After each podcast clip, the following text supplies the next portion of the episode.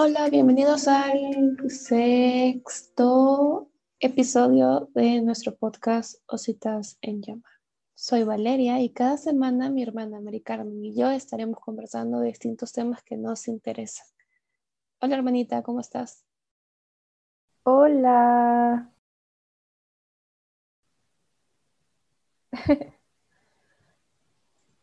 Hablaremos como de algo. Sí, es bastante frío. Me refería yo. ¿Cómo estás? Bien. Bien. Bien. A veces dicen que somos muy frías para hablar, ¿no? Pero es que sí somos, bro. Sí, sí, solo con una palabra es suficiente para decir más. Pero yo una vez estuve en un curso de superación y nos comentaban, ¿no? Cuando te preguntan cómo estás, uno siempre dice bien. ¿Por qué? ¿No quieres que la gente se entere cómo realmente estás?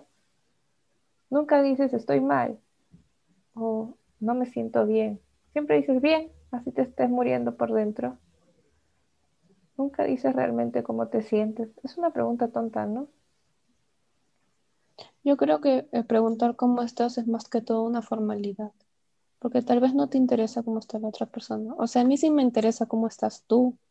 Gracias. Pero en otros casos pregunto, ah, ¿cómo estás? Me dicen bien y es como, ah, qué bueno. Porque no sé qué. parte del protocolo. Ajá. Y también así me preguntan, ¿cómo estás? Y yo digo, ah, bien es porque normalmente o en ese momento no sé cómo describir cómo estoy o cómo me siento. Y aparte porque me da flojera, porque tengo que estarle contando mis problemas. Y porque hay que decirle cómo estás a la otra persona. Ajá. Sí, es parte del protocolo del saludo. Bueno, entre otras cosas, hoy hablaremos de un tema eh, fuerte que nos involucra a todos los miembros de la sociedad, principalmente las mujeres, ¿no? Porque, bueno, hoy día hablaremos de la violencia contra la mujer en todas sus formas. Uf. Tema amplio. Sí. Primero voy a decir algunos datos sobre los feminicidios aquí en el Perú eh, según la Defensoría del Pueblo, hasta la fecha se han cometido 100 feminicidios confirmados y 45 muertes violentas contra las mujeres, lo que representaría 16 casos por mes. Y eso que son los, confirmados, ¿no? Porque hay otros tipos de asesinatos, ¿no? Como por asalto y por quién sabe qué. Sí. Es bastante. Sí. Sobre todo porque estamos en pandemia, ¿no? O sea, metidos en casa. Sí. Y también estaba viendo que la relación entre las víctimas y el asesino, un 65% es la pareja. Y otro datazo que en el que sí me da un poco de miedo es que el mayor grupo de, edad de víctimas son 43, pero es un periodo entre los 18 y 29 años, o sea, estoy La gente joven. Ajá. Gente súper joven. Sí. Qué horrible. Sí, este tema de lo de la violencia en general, ¿no? Porque hay casos en los que no termina en muerte, ¿no? En asesinato. Este es, no sé cómo explicarlo, pero debe ser algo que viene desde la infancia, ¿no? O sea, tal vez en la crianza de estos niños, bueno, de estas personas cuando eran niños, mm, hubo no sé, les implantaron este machismo donde el hombre es más poderoso y la mujer tiene que ser sumisa y a las mujeres también, ¿no? Como yo necesito un hombre para salir adelante y si no estoy con este sujeto, nada me va a salir bien. Entonces cuando crecen y se juntan, ahí está el, el agresor y la víctima, ¿no? Y se complementan, que a veces hasta las víctimas no se dan cuenta de que de lo que está sucediendo y cuando ya lo logran ver es demasiado tarde. También creo que es algo de, puede sonar algo tonto ya, pero cuando es una persona, yo creo, engreída, porque supongamos en el caso de una pareja, si tu pareja te dice, ah, yo quiero hacer tal cosa o tal tipo de acto sexual y tú le dices no, y esa persona no sabe tomar el no y cree que porque es el hombre o porque es el más fuerte de la relación, si es hombre o no, o sea, el más fuerte de la relación, y el supuestamente sumiso le dice que no, no entiende cómo alguien puede negar lo que él desea. Y eso también puede ser algo de infancia, o sea, si tus papás siempre te dicen sí porque eres el mayor, sí porque eres esto, sí por el otro y esto, como que cuando ya eres grande no sabes cómo enfrentar ese como que no les ponen límites cuando son niños y cuando son grandes no saben encontrar los límites. Sí, puede ser. No somos psicólogas, ¿no? Todo lo que vamos a decir aquí es nuestra opinión, nuestras conclusiones, no, no es nada psicológico ni judicial, o sea, no, nada que ver, nuestras carreras no van por ese lado. Mm. Es, como lo que pasa con, con, los asesinos, ¿no? Los asesinos seriales, yo sé que no es, no es exactamente igual, pero tanto tú como yo escuchamos muchos podcasts de asesinos y, la mayoría de los casos, si es que no son todos los casos de los hombres asesinos en, serie, han tenido estos problemas en el hogar, ¿no? Una familia disfuncional, una mamá especial. Entonces, tal vez por ese lado podría ser también estos sujetos que, que deciden agredir a las mujeres. Está el caso de este que echaba ácido en los pantalones de las chicas en el metropolitano. ¿Te acuerdas de ese caso? Creo que estaba en el puente Primavera. No, el del puente Primavera era otro, el de una aguja que, que pinchaba a todos. Sí, o sea, ahí el del ácido le preguntaron, ¿por qué lo haces? Y dice, no, es un juego, no me doy cuenta, pero estoy arrepentido. Entonces es como, me trato de, trato de justificar mi acción con una excusa de un niño, o sea, o no creció esa parte, o no se da cuenta de que realmente está haciendo daño, o sí se da cuenta que ha hecho daño, y solo quiere aparentar y hacerse pasar como que lo toma por un juego, ¿no? Incluso su argumento es tonto porque yo creo, si no te das cuenta de algo, ¿por qué te disculpas? Si se supone que no eres consciente de lo que estás haciendo mal, entonces si te disculpas es porque o sabes lo que estás haciendo, más aún si eres un adulto, que no sé si tiene alguna enfermedad mental o no, pero sabes lo que estás haciendo, o simplemente lo dices por, por solo pasar del momento, ¿no? Como para justificarse, ¿no? Aparte para comprar ácido, o sea, no es que vas y compras ahí en la tienda como un chicle, ¿no? Has tenido que planificarlo y buscar a la víctima, a quien le vas a echar, no, no es algo así tan sencillo, ¿no? Yo no creo que sea un juego lo que hace este sujeto, ¿no? tampoco. Y también está este de, las agujas, ¿no? Que pinchaba a las mujeres. Sí, y había otro también que cortaba. Un cuchillo. Sí. Ajá, un cuchillo, una navaja, algo así, algo bien. Ay, no, qué horrible, hombre. No puedes andar en la calle tranquilo porque estás pensando o me van a robar lo que tengo o me van a clavar un cuchillo o me van a echar ácido o me van a clavar una aguja o me van a manosear porque soy mujer. Entonces uno sale y estás temerosa, ¿no? O, midiendo la distancia con los demás cuando deberías de salir tranquilamente por tu derecho a libre tránsito. ¿Tú, te acuerdas del caso de Avi? De la chica que quemaron en, el bus, en el micro.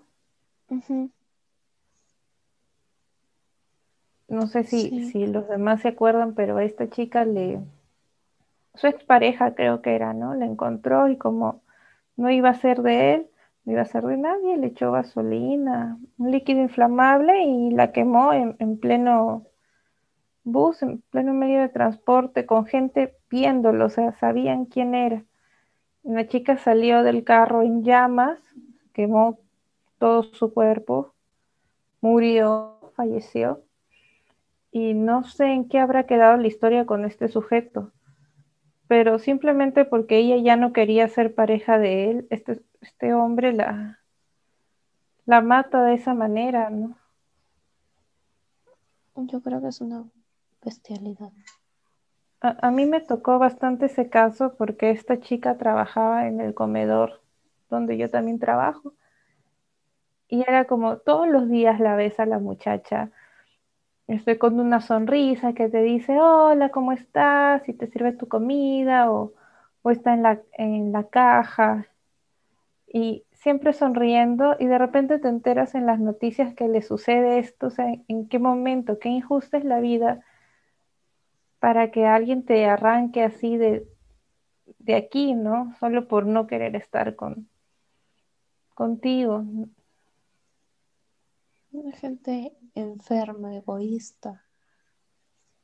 Es que no tengo ni palabras porque da tanto miedo.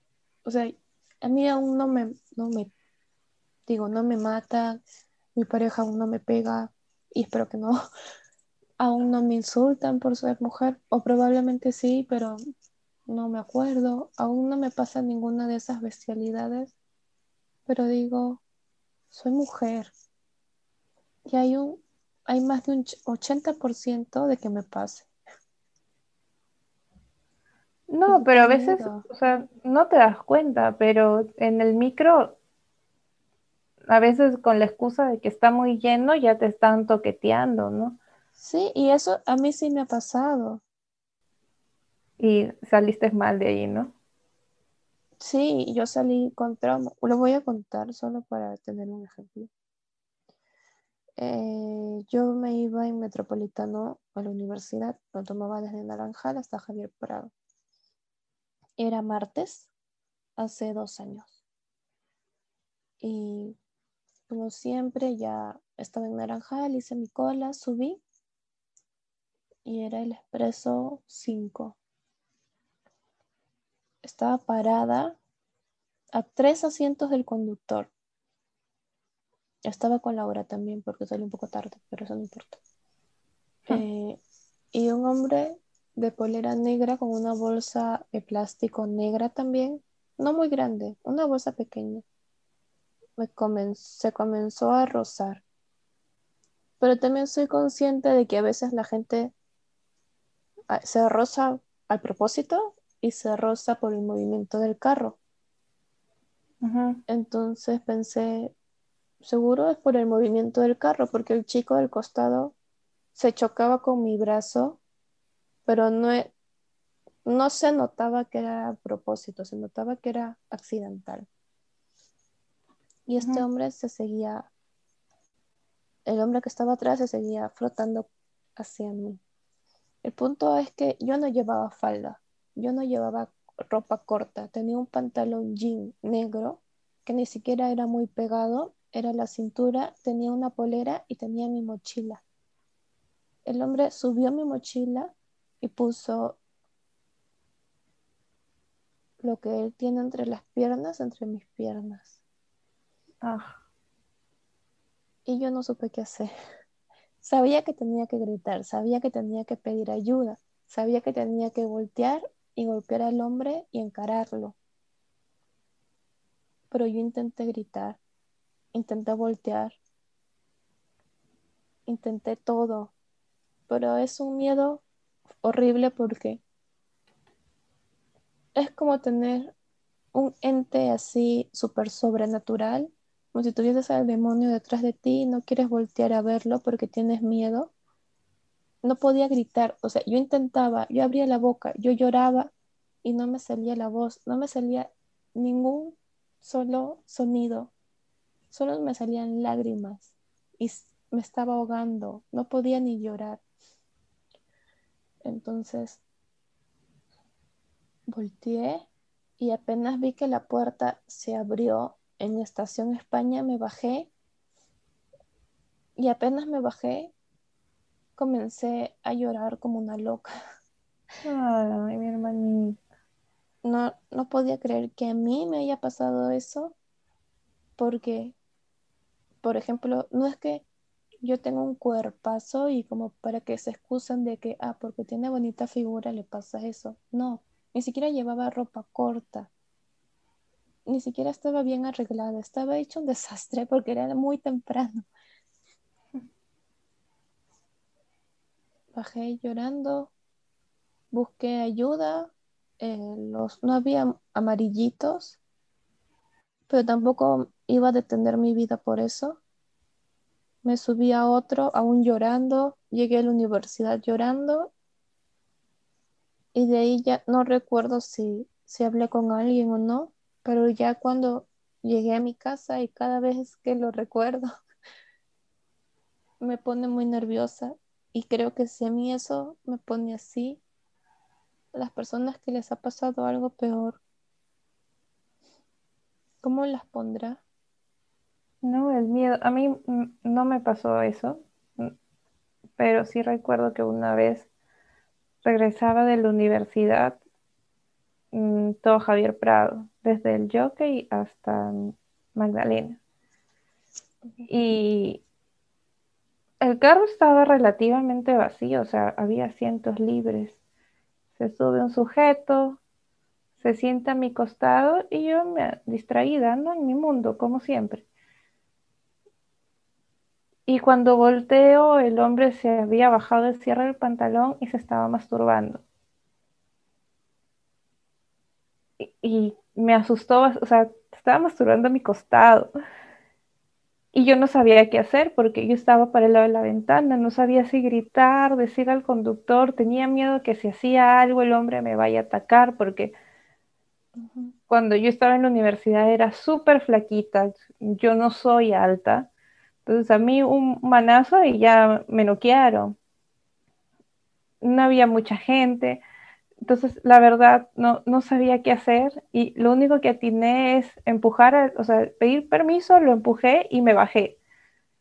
Y me bajé llorando porque no sabía cómo reaccionar, no sabía qué hacer, no, no, o sea, no te preparan para estas situaciones, o sea, no, no deberían de ocurrirte estas cosas. Y me bajé corriendo y por suerte la casa de, mi abuelo estaba cerca y me fui ahí y, me puse a llorar, o sea, toqué la puerta y me puse a llorar porque no, no atinaba otra cosa, no sabía si irme a mi casa, qué hacer, tenía miedo que el hombre me, me haya seguido, se haya bajado donde yo me bajé porque ni siquiera dije nada al conductor. Luego, cuando ya estuve más tranquila, pensé, pucha, le hubiera dicho algo al conductor de lo que estaba haciendo el hombre, porque seguro va a subir otra persona. Y en vez de sentirme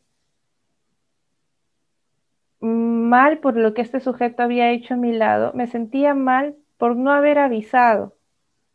Era como que yo tenía la culpa de que ese hombre estuviera ahí y yo tampoco estaba vestida con ropa corta. O sea, no, yo, yo si podía ir en, buzo de pijama a la universidad, iba en buzo de pijama. Estaba creo que con un jean y un polón, o sea, no, no era, no era como dijo el, como dijo Cipriani, ¿no? O sea, no estaba en escaparate para que el hombre se masturbara a mi costado, ¿no?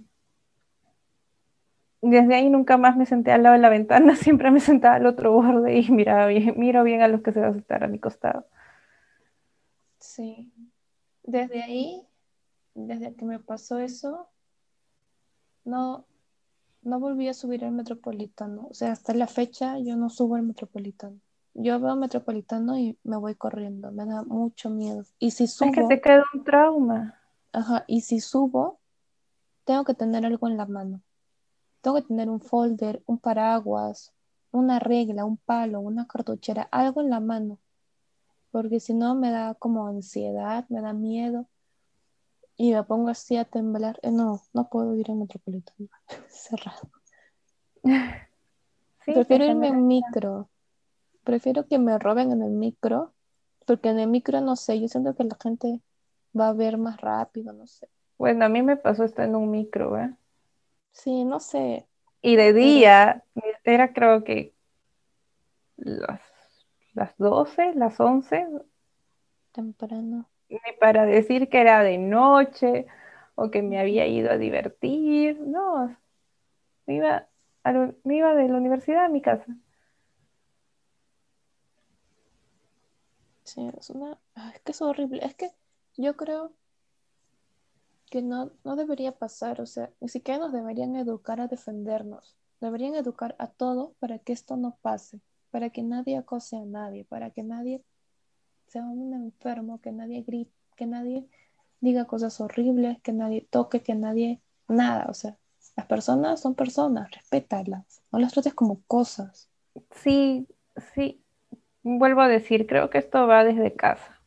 O sea, hay que enseñarle a nuestros hijos a que no, que todos son personas, hombre, mujer, son personas, no las lastimes, ni siquiera tienes que lastimar a los animales, o sea, no, respeta la naturaleza, respeta al que está a tu costado, no lo toques, indistinto de si eres hombre o mujer, ¿ah? porque también conozco señoras que se aprovechan ahí de los chivolos que están en el micro, porque mis amigos me han contado algunos casos raros.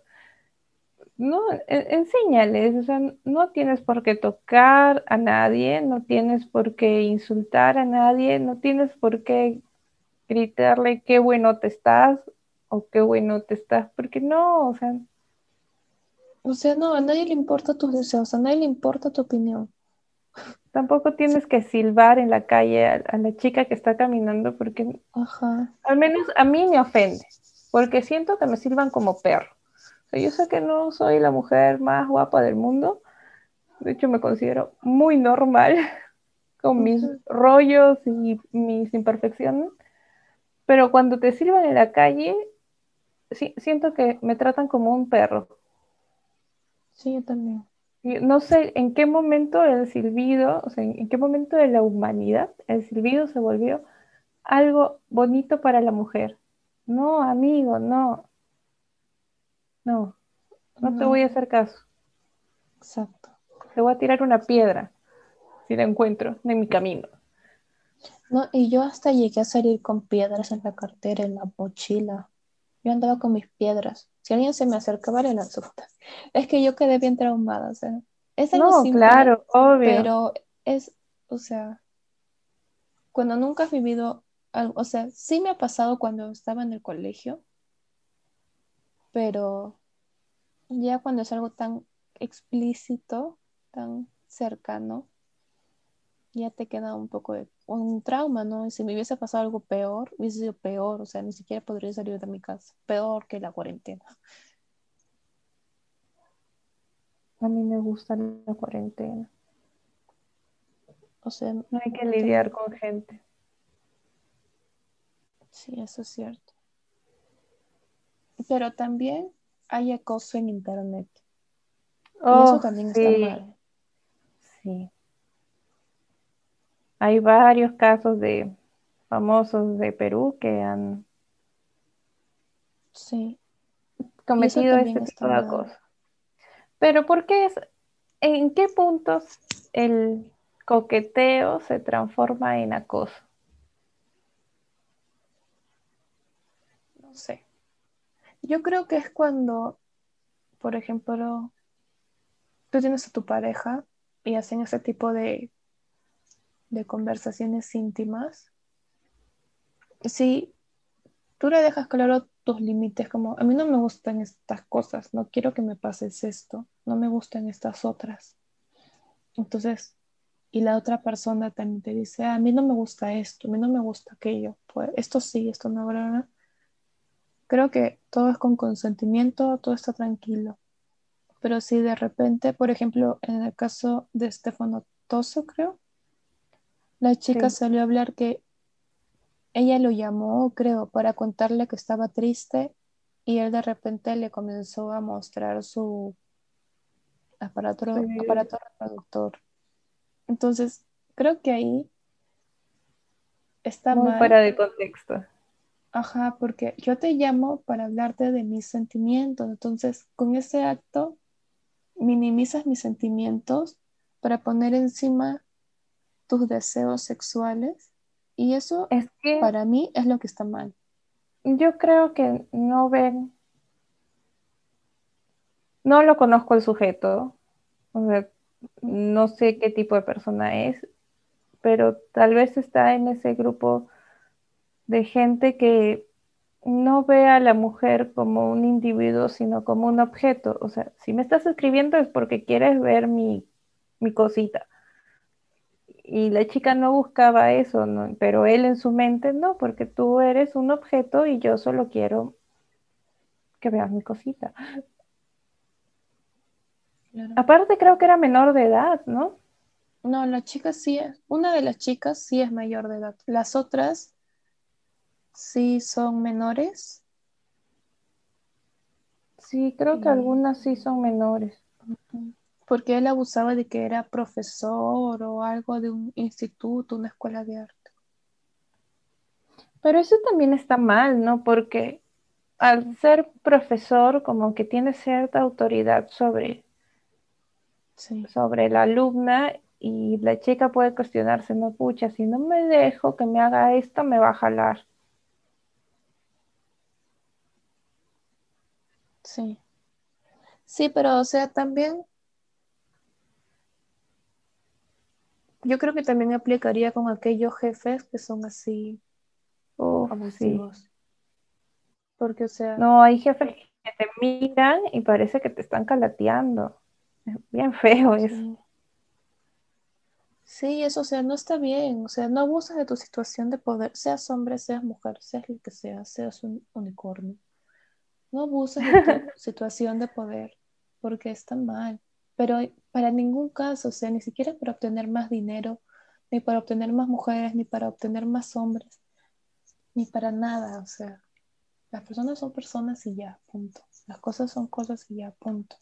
Y si tienes una pareja y ya, o sea, son normales, pero de repente se quieren divertir como si fuesen cosas sexuales, ya tranqui, o sea, es tu pareja.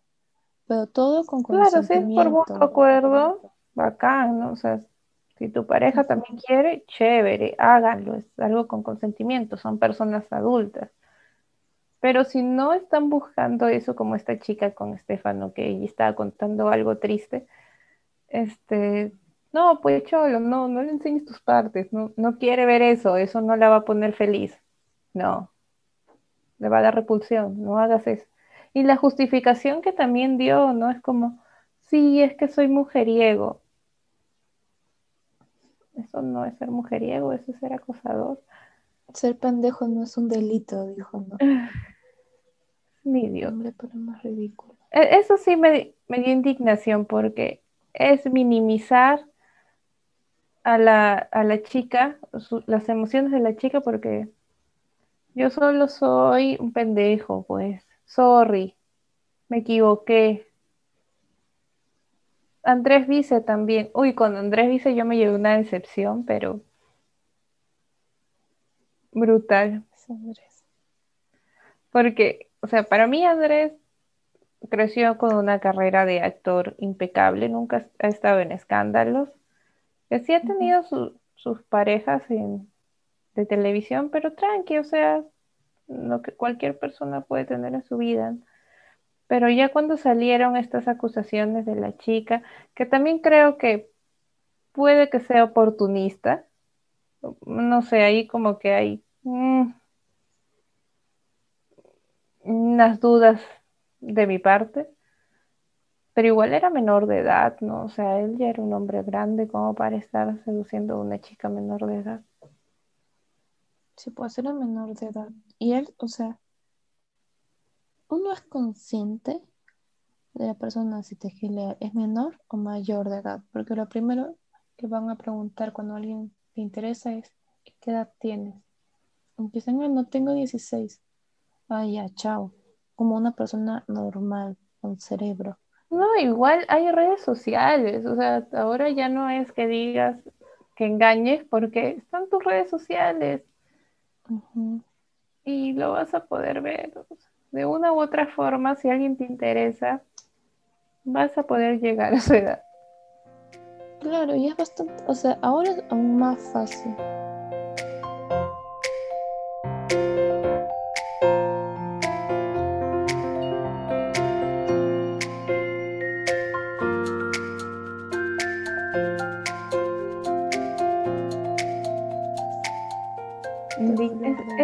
Indignación porque uno no sabe cómo ayudar, desde nuestra posición no sabemos cómo ayudar o cómo hacerle entender a las personas. Y luego uno comienza a decir estas cosas, hace su podcast o publica cosas en Facebook y te acusan de feminazi o de que odias a los hombres o que nunca has tenido un nombre y que por eso reacciones así. No, amigo, yo soy feminazi, o sea, me caen bien, tengo un montón de amigos hombres. Y sé que muchos, y espero que todos, no son agresores, pero, o sea, es una realidad, es una realidad de que consciente o inconscientemente atacan a las mujeres. Y no lo puedes negar, porque si no, no todos somos iguales. Sí, es cierto, no eres igual. Pero justos pagan por pecadores, ¿no? Es, que yo sí digo, no todos son iguales. No creo que todos sean violadores, que todos sean acosadores ni nada. Pero yo como sé que tú no eres uno. ¿Quién es quién? ¿Cómo, ajá, ¿cómo voy a confiar en lo que tú me dices si sale un caso de una chica que hace una fiesta con sus amigos y sus amigos son los que la violan. Exacto. Yo como sé que tú no eres, si hay miles de casos de familiares que violan a sus primas, hermanas, tías, sobrinas, nietas, ahijadas, hijas, lo que sea. Yo como sé, yo como sé que tú no eres uno de esos, mejor desconfío y digo, ah, ya, no, no sé, no sé. Y cuando yo vea que tú eres una buena persona, me lleve una mejor impresión a confiar en ti y después yo salir perdiendo, yo salir muerta, yo salir violada. O, no, no yo, mis hijos, mis primos, mis sobrinos, mis hermanos. ¿Ya que te lleva esto? A salir con miedo a las calles, en no confiar en nadie porque no sabes quién te va a hacer daño y quién no, ¿no?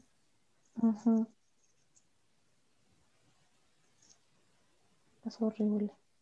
Y si tú no eres un violador, no te sientas mal cuando dicen todos los peruanos son violadores, porque si tú no eres uno, no te tienes por qué sentir mal, porque simplemente no lo eres, lo ignoras, ¿no?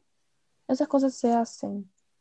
O sea, di, ah, yo no soy, pero yo apoyo a que las mujeres ya no sean violadas. Yo apoyo tal movimiento. Y tal vez no lo apoyes en su totalidad, porque está bien, va a haber cosas que te van a gustar y va a haber cosas que no. Pero apoya en lo que te gusta del movimiento. Y dices, ah, sí, ellas están luchando para poder ser libres, porque es lo que queremos ser. Queremos ser libres. Dice, yo también las voy a apoyar. Ah, no me gusta que se dejen los pelos en las axilas. Ah, esa parte no me gusta. Pero a todas las chicas no les gustan los pelos en las axilas. O sea, no porque apoyes a las mujeres, vas a apoyar todo lo que hizo. Hay chicas que tienen pelos de colores en las axilas que me parece genial. Yo no lo haría, pero me parece genial. Claro. Y si no te gusta, no te gusta, pues ya, eso está bien, pero puedes apoyar a que no, no, no nos acosen tanto, o sea, que no nos manoseen, que si vamos a una fiesta contigo, nos cuides, o sea, nos cuides en no tomar tanto, como hay chicas que también lo hacen con sus amigos, oye, ya te estás pasando, o el saber, llegaste bien a tu casa, y hombres y mujeres digan, sí, sí, ya todos estamos bien. O sea, hay cosas tan sencillas que pueden ayudar. No tienes que ir a pararte al frente del Congreso calato como las otras, como las chicas, ¿no? O sea, hay gente que, que expresa sus opiniones de una manera y otros de otra. Entonces, solo respeta. es así. Este mundo se trata de respeto. Sí, respeta. Y respeta a todos sin importar lo que tienen entre las piernas, con lo que se identifican, lo que les gusta, lo que son. O sea, respeta a todos. Si eres mujer y tienes ese tipo de, de pensamientos de, ay, quiero violar a un hombre, no lo hagas, de verdad no lo hagas. si eres un hombre y también quieres violar a una mujer, no lo hagas. No. Si quieres matar a alguien, no lo hagas. No lo hagas. No lo hagas. Si tienes problemas de ira, ve y busca ayuda. Es verdad. Vayan a un psicólogo. Sí. Y si están ya muy mal, el psicólogo los va a derivar a algún especialista. Pero vayan a un psicólogo, en serio, el psicólogo no es de locos, es una guía para que te entiendas. Tal vez ese impulso que sientes por matar a alguien o por no aceptar un no, el psicólogo te puede ayudar a, encontrar por qué tienes ese problema, cómo lo puedes solucionar, etcétera. Bueno, eso fue todo lo que nosotras pensamos y opinamos. Nos atrevemos a decir. Bueno, no es todo, todo. Creo que es a grandes rasgos un resumen, porque hay varias cosas aparte que están mal, pero no alcanza el tiempo, ustedes sabrán. Así que gracias por escucharnos. Recuerden que nos encuentran en todas las plataformas de podcast como Ositas en Llama, porque somos dos ositas que van en una llama. Uh. También estamos en Facebook y en Instagram con el mismo nombre, Ositas en Llama. Así que nos siguen, nos dan like, nos comentan y son normales. Buscan ayuda si es que tienen ese tipo de problemas. No creo, pero Exacto. Y nos escuchamos en el próximo episodio. Ah, ¿te diste cuenta? Esta vez sí dije nos escuchamos, si no, no nos vemos. Sí, esta vez sí, sí dijiste nos escuchamos. Entonces me toca decir, nos vemos en el otro episodio. Ah.